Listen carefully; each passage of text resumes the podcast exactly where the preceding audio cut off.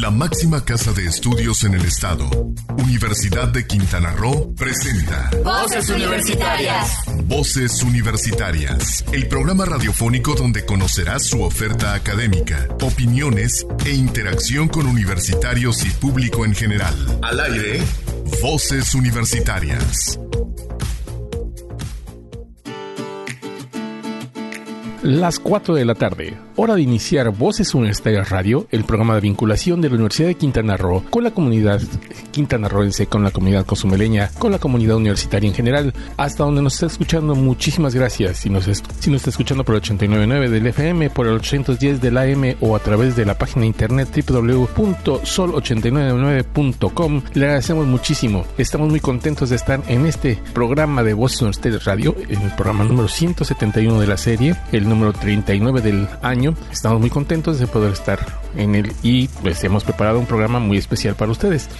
Como cada semana tenemos nuestras um, cápsulas de siempre. En la entrevista tenemos al doctor Luis Manuel Mejía Ortiz, quien es el eh, director de la División de Desarrollo Sustentable, quien nos plantea un panorama de qué es lo que nos dejó en 2020 y qué es lo que viene para el 2021 para la Universidad de Quintana Roo y en específico para la Unidad Académica Cozumel.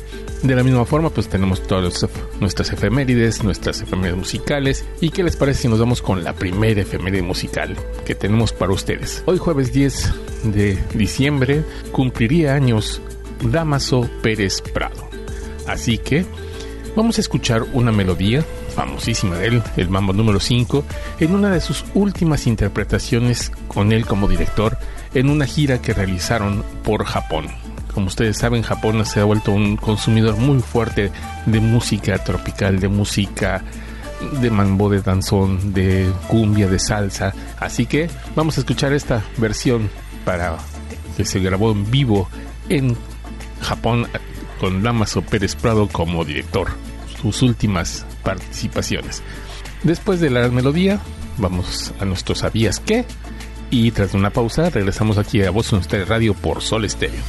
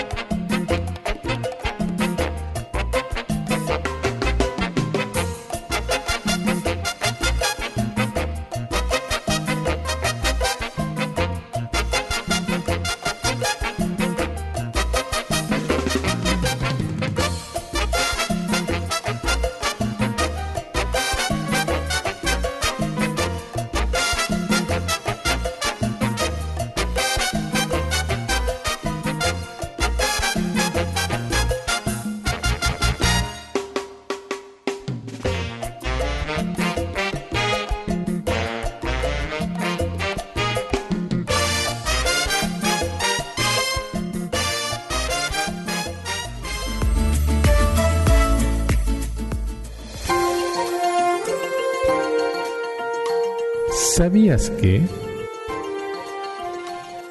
El Día de los Derechos Humanos se celebra cada 10 de diciembre, día en que, en 1948, la Asamblea General de las Naciones Unidas adoptó la Declaración Universal de Derechos Humanos, el cual es un documento histórico que proclama los derechos inalienables que corresponden a toda persona como ser humano, independientemente de su raza, color, religión, sexo, idioma, opinión política, posición económica, nacimiento o cualquier otra condición. No te despegues.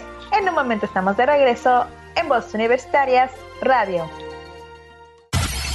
Es momento de continuar escuchando tu voz, mi voz, nuestras voces en Voces Universitarias. Aquí tu voz cuenta.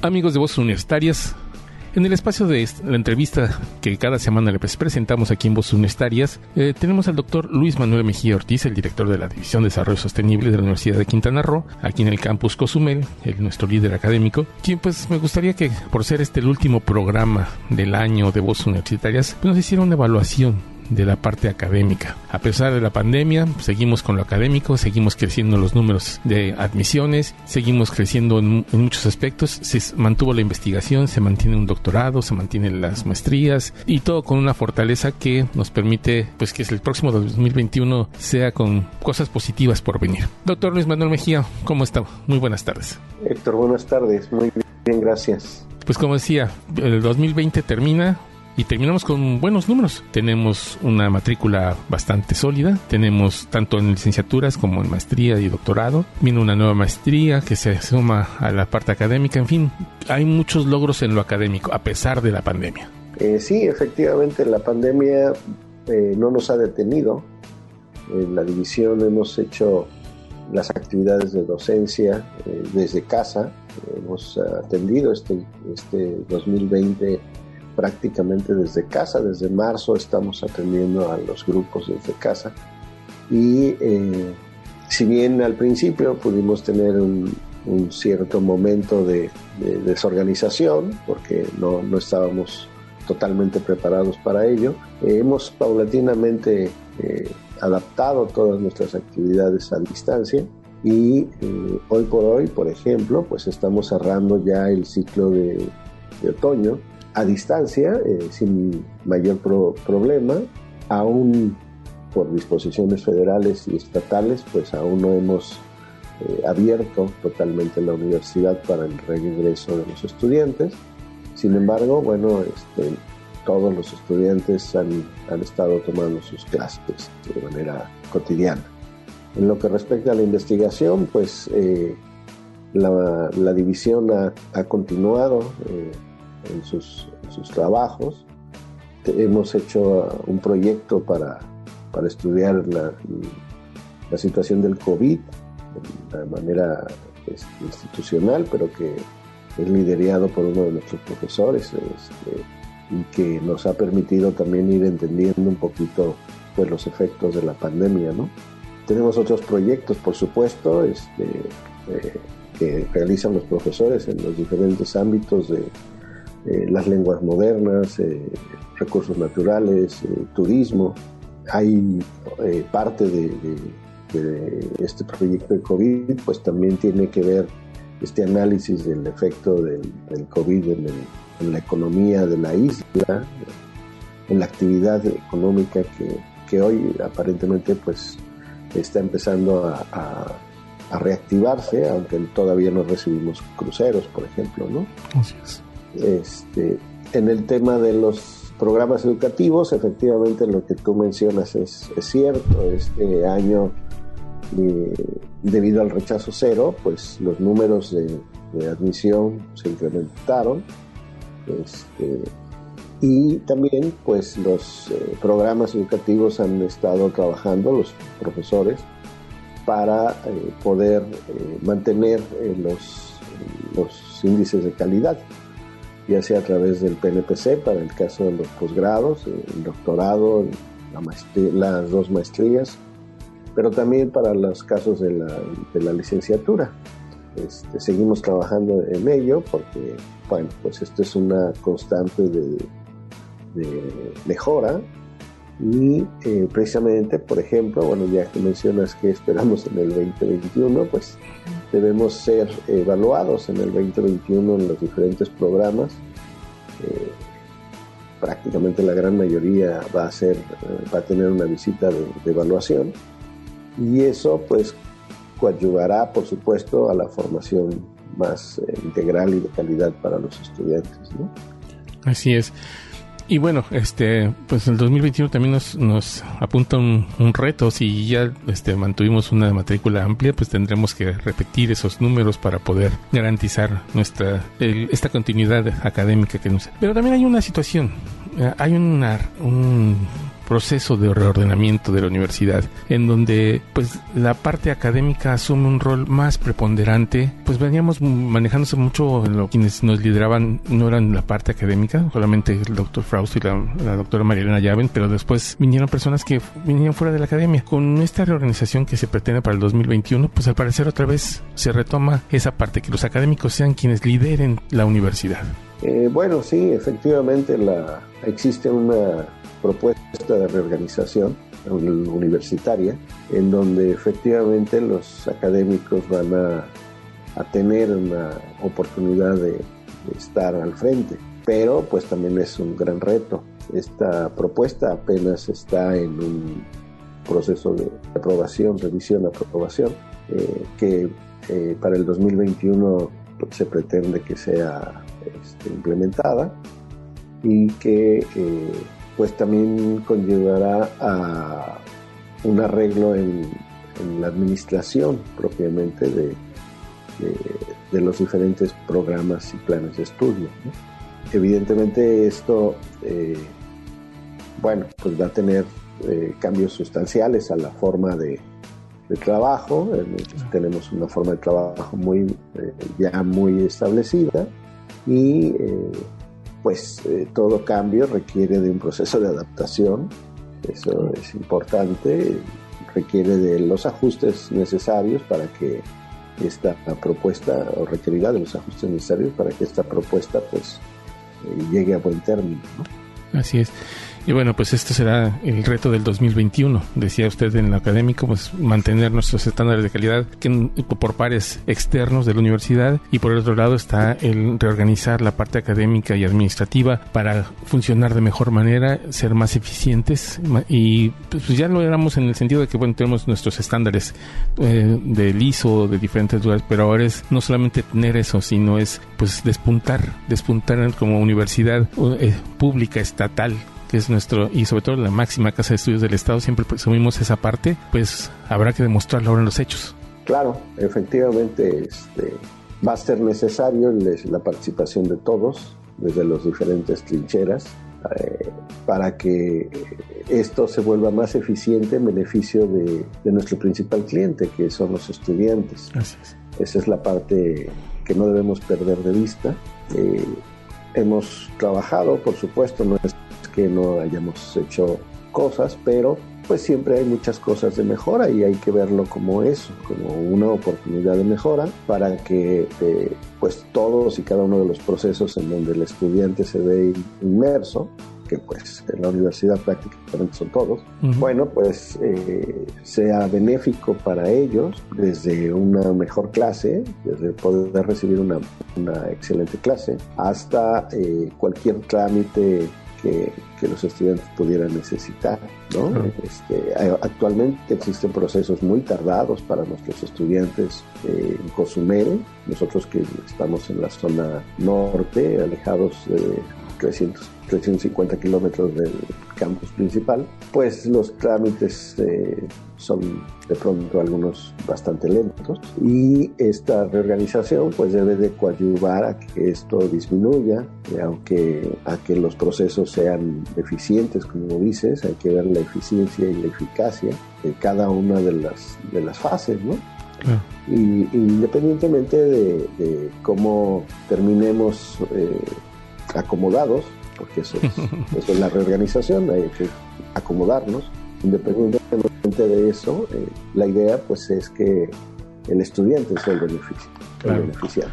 Como dice el lema del rector, ¿no? Primero los estudiantes. Y yo creo que es, es, muy importante. Hay una cosa que a mí me, me llena de, energía para el futuro y es precisamente esa parte ¿no? de, tener un liderazgo. Las grandes universidades nacionales, las grandes universidades públicas del, país siempre están lideradas por lo académico, en todas las áreas. Siempre son profesores, investigadores, profesores de tiempo completo o, personal que destaca dentro de una universidad en lo académico y que por eso se le, se dan los puntos de liderazgo. ¿no? Y, y esta idea del rector de, de generar estos liderazgos desde lo académico me parece muy interesante y estoy ansioso por porque este 2021 venga y nos demuestre que, que sí se puede hacer esto, ¿no? Claro, claro. Sí, bueno, eh, a nivel mundial, eh, las, eh, los liderazgos, como bien mencionas, en las universidades están enfocados en, en estos personajes que, que tienen una gran trayectoria, ¿no? Definitivamente, pues la universidad está transitando eh, desde su origen, ha sido una transición poco a poco, vamos a decirlo así, hacia estas, hacia estas visiones, hacia estas eh, metas de, poder tener este tipo de personas en, el, liderazgo. ¿no? Eh, aquí lo interesante pues es eh, no perder de vista la misión y la visión institucional para que esto pudiera llegar a funcionar. ¿Algún otro reto que nos traiga el 2021? Eh, bueno, para todo el para todo el planeta el reto seguirá siendo el COVID. Este, esperamos iniciar este ciclo de, primavera a distancia.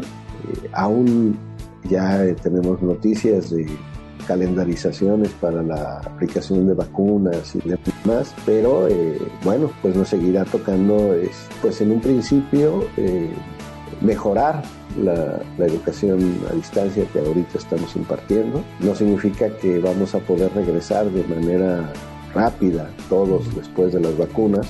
Vamos a tener que, que ir de manera paulatina, de cumplir protocolos, etcétera y eh, ese será el gran reto, el, regreso sin, sin rebrotes. Claro. Que, para la población estudiantil pues puede ser eh, sinónimo de gran peligro, ¿no?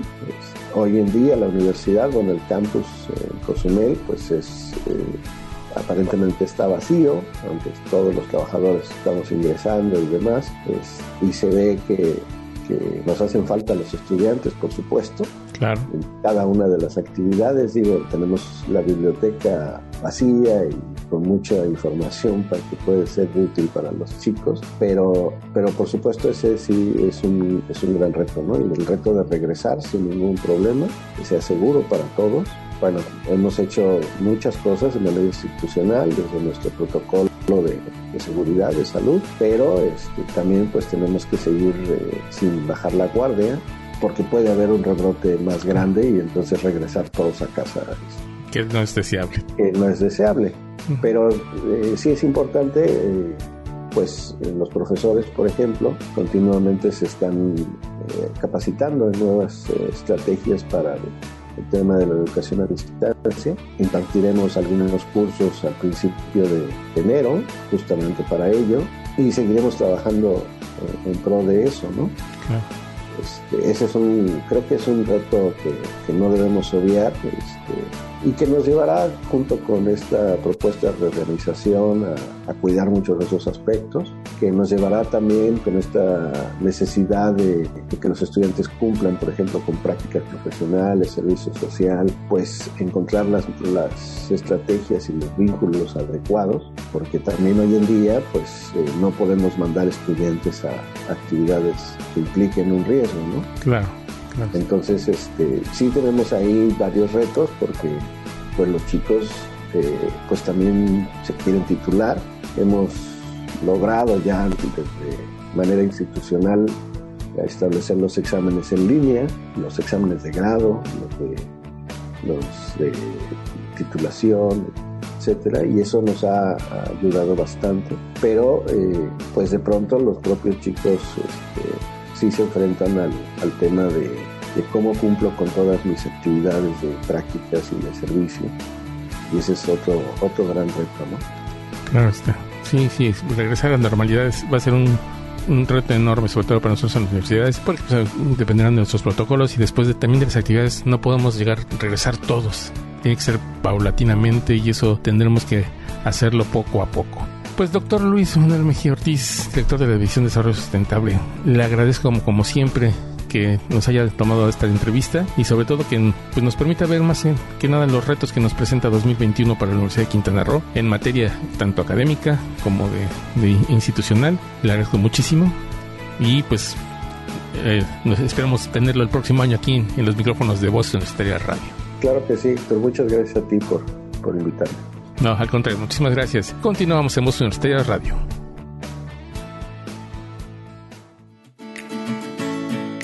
Agradecemos mucho al doctor Luis Manuel Mejía que nos haya dado esta entrevista, con el que cerramos el año 2020 en cuanto a entrevistas. Es nuestra última entrevista porque este es nuestro último programa del año. Y bueno, este pues ahora vamos a seguir con el programa y vamos ahora con nuestra segunda efeméride musical. Vamos a recordar al cantante, compositor y actor de cine Carlos Gardel. Carlos Gardel se sabe que nació el 11 de diciembre entre 1883 y 1887. Se sabe el día, más no se sabe el año. Hay dos hipótesis que nació en Uruguay, otros que nació en Argentina, otros que nació en Toulouse, Francia y unos más que este pues lo vinculan con otros países. Pero nadie puede negar que Carlos Gardel es el uno de los más importantes compositores de lo que es el tango. La canción del tango que es esa sí tiene nacionalidad argentina, así que dejémoslo en cantante argentino, porque hizo más famoso el, tango que muchos otros. Vamos a escuchar entonces un pedacito de Volver, este clásico del tango, en la voz de Carlos Gardel, una, edición de 1954, así que van a escuchar medio rara la música, pero bueno, es algo interesante recordar este cantante que cumpliría mañana 11, no sabemos cuántos, si nació en, en 1883 o en 1887, no sabemos, pero de que cumplía años, cumplía años y vamos a recordarlo con esta melodía. Después de la melodía vamos a ir a nuestro segundo sabías qué sobre los días de los derechos humanos y regresamos aquí a Voces Universitarios después de una pausa. No se vayan. El parpadeo de las luces que a lo lejos van marcando mi retorno son las mismas que alumbraron con sus pálidos reflejos hondas horas de dolor. Y aunque no quise el regreso, siempre se vuelve al primer amor. La vieja calle donde el eco dijo, tuya es tu vida, tuyo es tu querer, bajo el burlón mirar de las estrellas que con indiferencia hoy me ven volver, volver con la frente marchita, las nieves del tiempo platearon mi cielo. Sentir que es un soplo la vida, que veinte años no es nada, que febril la mirada, errar de las sombras te busca y te nombra.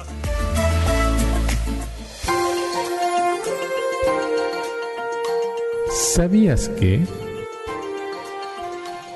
Este 2020, el tema del Día de los Derechos Humanos está relacionado con la pandemia de COVID-19 y se centra en la necesidad de reconstruir para mejorar, asegurándose de que los derechos humanos sean la base para los esfuerzos de recuperación. Solo alcanzaremos nuestros objetivos comunes si somos capaces de crear igualdad de oportunidades para todos, abordar los fracasos que la pandemia ha dejado en evidencia y aplicar las normas de derechos humanos para hacer frente a las desigualdades. No te despegues, en un momento estamos de regreso en Voz Universitarias Radio.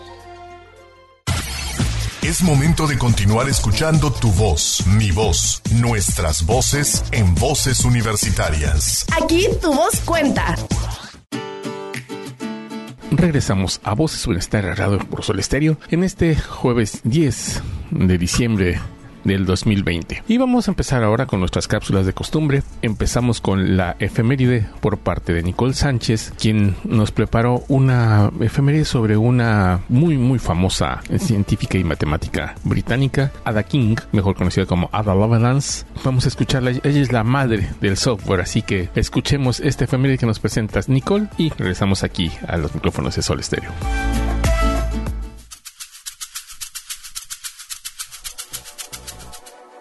10 de diciembre de 1815 nace la matemática Augusta Ada King, condesa de Loveland. Es conocida principalmente por su trabajo sobre la máquina analítica de Charles Babbage.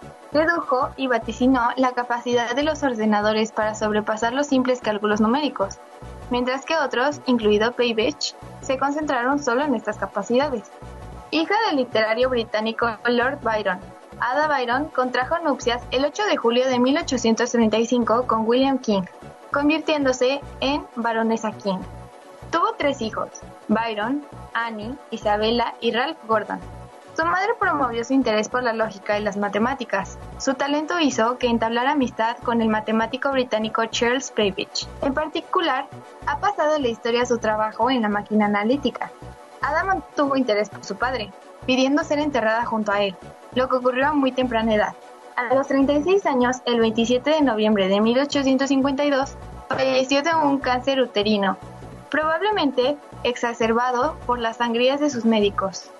Es considerada la madre del software, ya que fue seguidora de los trabajos de Babbage, sobre todo de la máquina analítica, en un artículo que tradujo, junto al artículo añadido en conjunto de notas que llamó simplemente Notes, cuya extensión triplicaba el contenido original y que contiene lo que se considera el primer programa de computación, es decir, un algoritmo diseñado para ser implementado en una máquina. En la sección G de sus notes aparece un método para calcular la secuencia de número de Bernoulli, que habría podido ejecutarse correctamente con dicha máquina si hubiera sido construida alguna vez.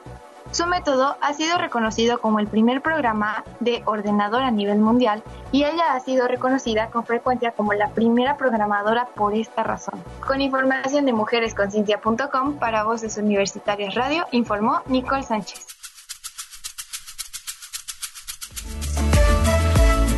Agradecemos mucho a Nicole Sánchez toda esta preparación de las efemérides que semana a semana nos presentó durante todo este ciclo de otoño. Le agradecemos mucho su participación en Boston Stereo Radio. Esperemos que el próximo año contar con ella para seguir preparando estas efemérides y algunas otras cápsulas para ustedes. Ahora vamos con Letras en Radio. Kyoko Castañeda, que en esta ocasión nos presenta una, un libro que le agradó bastante, una reseña de un libro, un libro juvenil Así que vamos a escuchar entonces a Kyoko Castañeda que nos presenta en su sección de Letras en Radio. También le agradecemos muchísimo, muchísimo que haya participado con Voces Universitarias Radio durante todo este año y esperamos que continúe si es posible, ya que ella pues ya egresa de la universidad, así que le damos una felicitación porque ya son sus últimos días de universitaria y esperemos continuar con ella. Si no es posible, pues ya la veremos después. Le agradecemos muchísimo que haya participado durante todo este tiempo, casi tres años y medio con Voces Universitarias Radio. Vamos a escuchar entonces a Kyoko Castañeda y regresamos aquí a Voz Estrella Radio.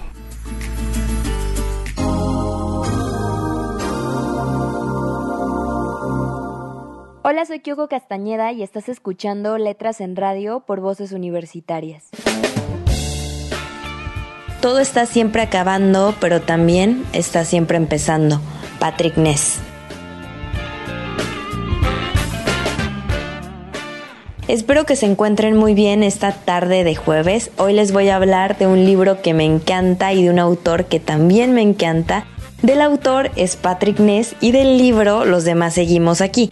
Si les suena el nombre del escritor es seguramente por su famoso libro Un monstruo viene a verme que además ya fue adaptación en el cine. Así que estoy muy emocionada por hablarles de los demás seguimos aquí. Nuevamente el escritor nos vuelve a sorprender con un libro juvenil el cual tiene como tema principal los problemas en adolescencia, pero esta vez un poco más enfocado en aquellos miedos o trastornos que podemos tener o de cómo salir de los círculos viciosos. En este libro nos narra la historia de Mike, quien está en su último año de preparatoria y está pasando por algunos problemas, y este tiene que enfrentarlos. Aunque estos problemas generalmente giran en torno a su familia, y amigos. Él no está seguro si podrá luchar contra ellos, pues no sabe qué hacer con una hermana que sufre problemas alimenticios, con una mamá que no se preocupa por sus hijos, con una chica que ama pero no se fija en él, con un padre alcohólico, con una hermana pequeña a quien cuidar y con un amigo que es gay y ahora le oculta secretos. Pero todo cambiará para Mike cuando comiencen una serie de muertes en el pueblo, ya que todas tienen algo en común, los indies. A partir de esto, él comenzará a preguntarse qué pasa con ellos, pero al mismo tiempo esto le pondrá en peligro, pues unos hombres de ojos azules querrán hacerle daño. Además, Mike tiene que lidiar con una enfermedad obsesiva que lo hace ser quedarse estancado. Pero ¿estarías tú dispuesto a solucionar los problemas o solucionar los problemas de alguien más, principalmente porque estos te afectan a ti?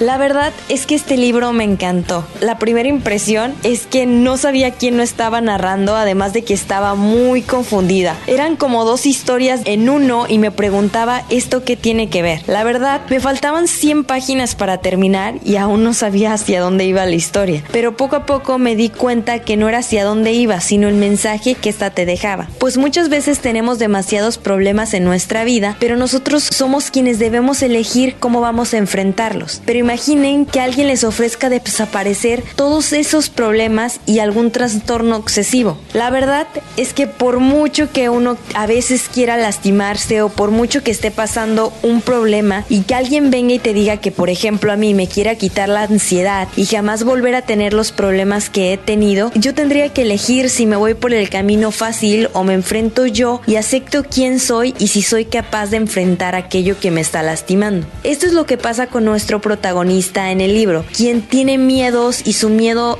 más grande es ser él y que no pueda luchar contra todo a eso que le tiene miedo, al grado que ha pensado en la vida. Pero el punto principal es qué hará cuando pueda decidir. La verdad hay muchas preguntas que me entraron a lo largo de la historia, como qué hubiera hecho yo, qué harían ustedes. Es un libro interesantísimo que vale la pena leerlo si estás teniendo problemas cuando estás creciendo en la adolescencia o si ya la pasaste y eres un adulto que la verdad a veces todos tenemos problemas. Es un libro muy diferente ya que tiene fantasía, realidad en él, además de que el origen de los nombres de los protagonistas del libro es fenomenal. La verdad les recomiendo leer este libro de Patrick Ness. Para Voces Universitarias Radio se despide de ustedes Kyoko Castañeda.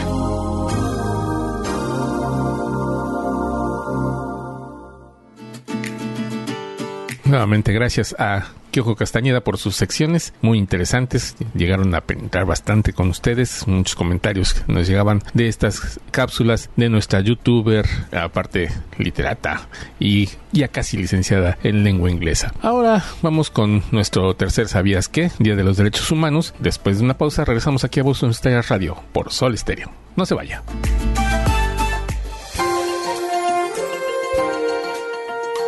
¿Sabías que?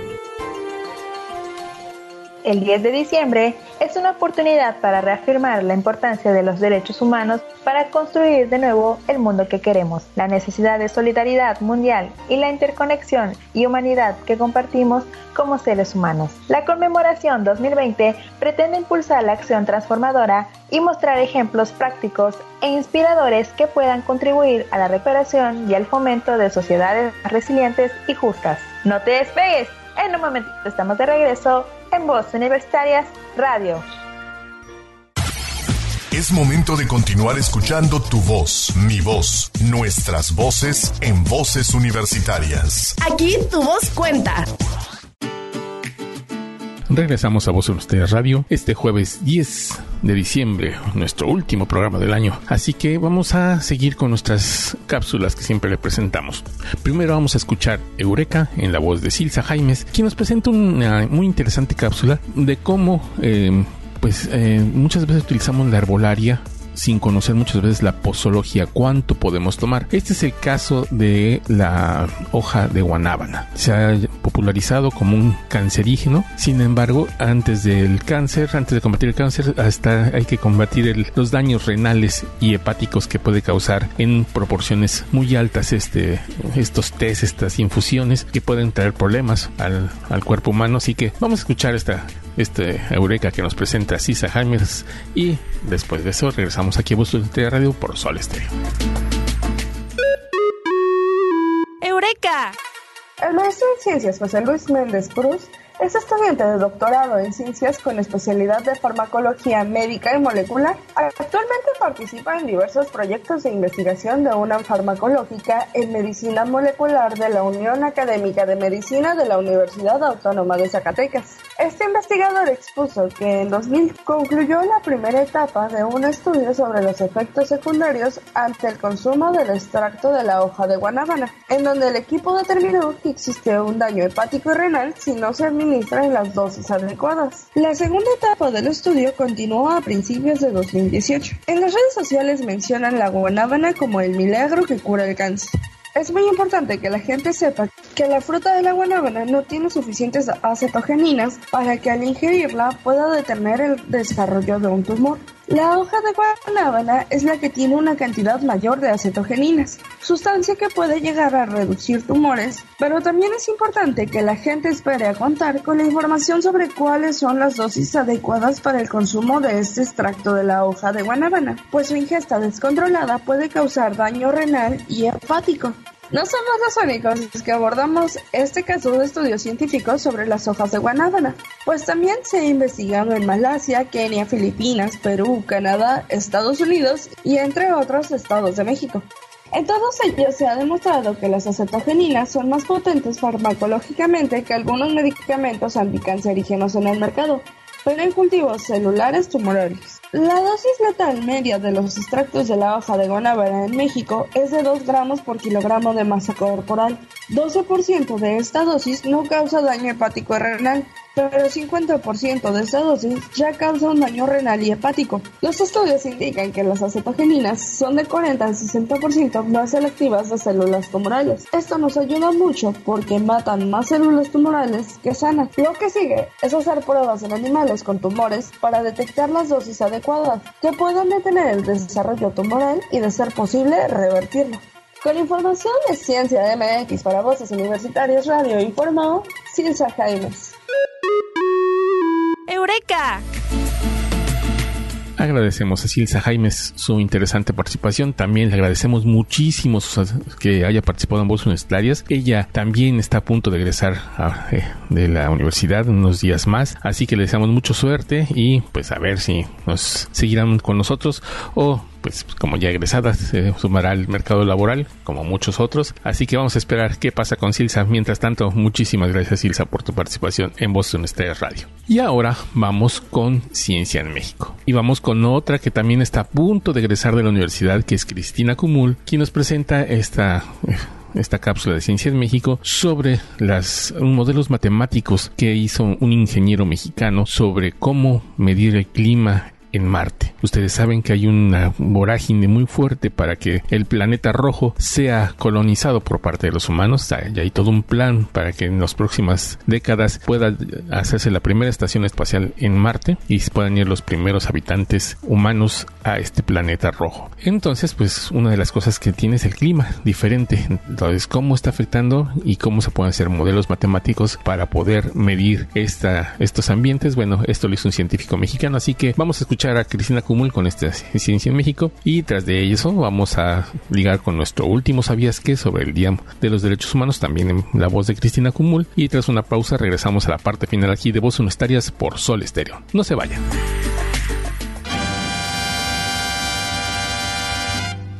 La ciencia en México.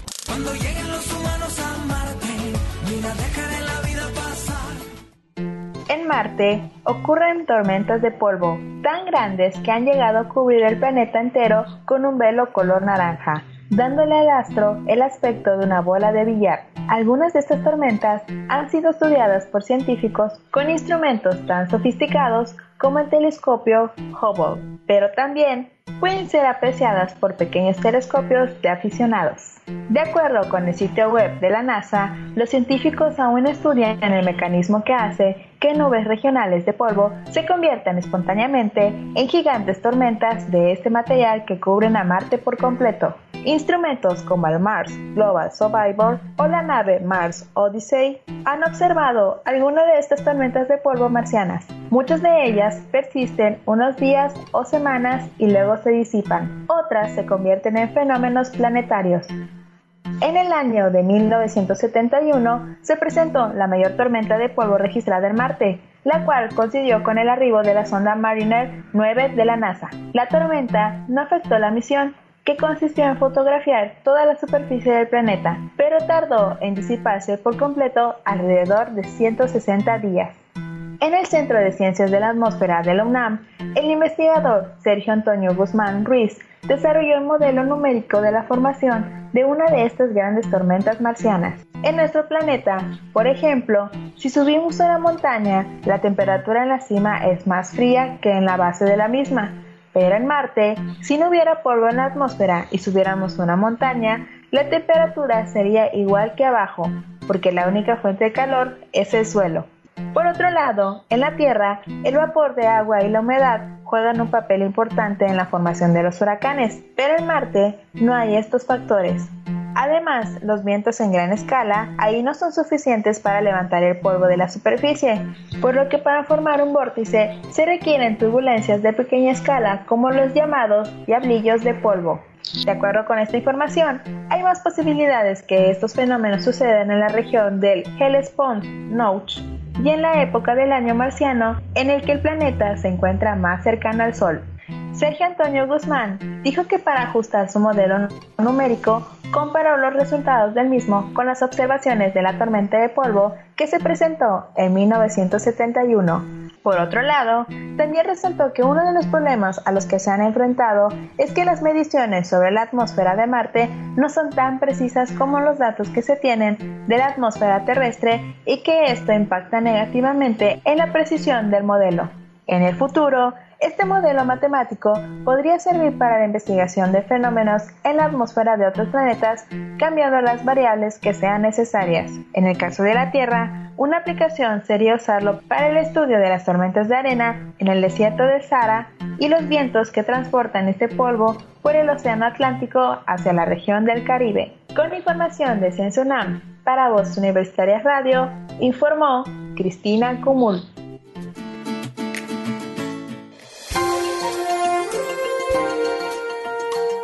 ¿Sabías que?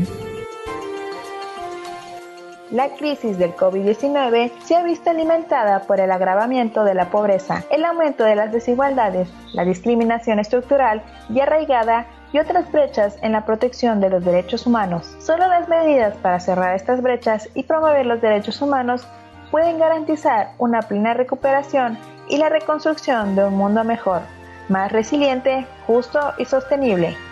No te despegues, en un momento estamos de regreso en Voz Universitarias Radio. Es momento de continuar escuchando tu voz, mi voz, nuestras voces en voces universitarias. Aquí tu voz cuenta. Regresamos a la parte final de Voz Universitarias Radio donde le tenemos algunos anuncios que hacerle. En primera instancia, déjenme decirles que la Universidad de Quintana Roo en estos días se ha vestido de luto por la partida de varios seres queridos de nosotros, nuestros compañeros de trabajo, comenzando con Glendy Arjona aquí en Cozumel y siguiendo con nuestra directora, nuestra directora de servicios estudiantiles, la maestra Beatriz Asensio Villamil. Descanse en paz. Igualmente también el, el maestro Antonio Hoyle, que maestro de artes plásticas, que durante muchos años, pintor muy reconocido a nivel estatal, también falleció. Vaya nuestro pésame para todas las familias universitarias que se han visto involucradas en esto. Por otra parte, déjenos invitarlo esta tarde, hoy 10 de diciembre, a las 6 de la tarde, a través de la plataforma de Zoom de la universidad y a través del Facebook Live de la Universidad de Quintana Roo, va a estar el segundo foro cultural de piano de la Universidad de Quintana Roo directamente desde la unidad que me Chetumal. Es un evento virtual, así que lo esperamos ahí que para que participe con nosotros es el cierre del ciclo escolar otoño 2020 por parte de los alumnos de esta asignatura. De la misma forma, eh, invitamos a nuestros alumnos para que mañana viernes al seminario de tesistas del Licenciado de Humanidades que va a estar presentándose mañana de 10 a 12 del día a través de la plataforma Zoom de la Universidad de Quintana Roo. Si quiere participar en esto o escuchar las ponencias de los avances de investigación y de tesis que van a presentarse, bueno, usted puede hacerlo a través de la plataforma Zoom. Nada más le pedimos que ingrese a nuestra, nuestras redes sociales para que ahí pueda encontrar la dirección exacta donde van a hacer estas, este seminario para de tesistas. Y pues ya nos vamos. Le agradecemos muchísimo a usted que nos haya escuchado en todos estos este año 2020. Este es nuestro último programa, como les habíamos comentado, y pues no nos queda más que agradecerle a Sol Estéreo que nos haya permitido llegar a todos ustedes, que también vean a los diferentes operadores de audio que han estado con nosotros a lo largo de, este año. Les agradecemos muchísimo. Y por el otro lado, pues también a quienes hacen posible este programa. A Silsa Jaimes, a Cristina Comul, a Giogo Castañeda, les damos muchísimas gracias por haber participado en ello durante todo este tiempo, porque ellas son los que más tiempo han participado con Voz Universitaria Radio. Asimismo a Nicole Sánchez, que ella es su primer semestre que participa y esperemos seguir contando con ella. Y pues mi nombre es Héctor Zacarías sabe que le deseamos lo mejor para este fin de año. Esperemos que ya pase toda esta parte de la, de la pandemia. En 2021 ya se ve la luz con la vacunación. Poco a poco iremos retomando las cosas a la normalidad y esperemos que 2021 traiga muchas, muchas cosas muy venturosas para toda la comunidad quintanarroense, para todo Cozumel, Playa del Carmen, Cancún, Chetumal, todo, la, todo nuestro estado, que se vea beneficiado por esta economía que nos hemos basado en turismo y esperemos que se recupere. No nos queda más que agradecerle entonces y decirle que nos vemos el próximo año 2021 aquí a través de Sol Estéreo. Muchísimas gracias y muy buenas tardes. La máxima casa de estudios en el estado presentó Voces Universitarias. Información académica, cultural y deportiva. Voces Universitarias. El espacio académico para gente como tú. Hasta la próxima.